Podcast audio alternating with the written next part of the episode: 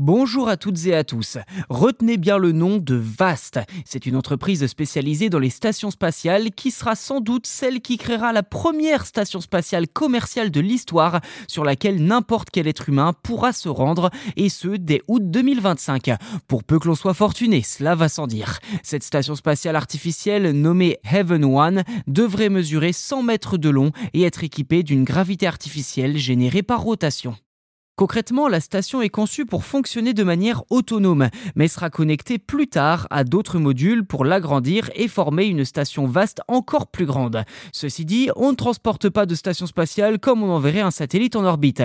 Eh bien, figurez-vous que cette première station est suffisamment petite pour être acheminée dans l'espace via une fusée Falcon 9 de SpaceX et pourra accueillir jusqu'à 4 membres d'équipage en même temps dans un premier temps. Selon les plans de l'entreprise, une fusée Falcon 9 placera la plateforme en orbite basse, puis une future mission avec le Crew Dragon transportera 4 personnes pour une durée maximale de 30 jours. À noter que VAST accepte déjà des réservations pour des équipages intéressés pour des travaux scientifiques ou philanthropiques en 2025.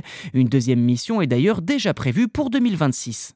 Derrière ce projet, on retrouve Jed McCaleb, un mania des crypto-monnaies. Dans un communiqué, le milliardaire explique que l'entreprise est, je cite, enthousiaste de lancer la première station spatiale commerciale au monde, ainsi que sa première équipe. Fin de citation. Pour l'instant, McCaleb a investi 300 millions de dollars de ses propres fonds dans cette initiative et n'a pas l'intention de chercher des investissements extérieurs pour Vast tant que celle-ci ne pourra pas générer de revenus.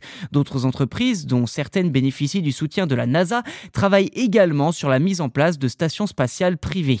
À voir lequel de tous ces projets de stations spatiales remplacera la seule et unique station spatiale internationale actuellement en orbite.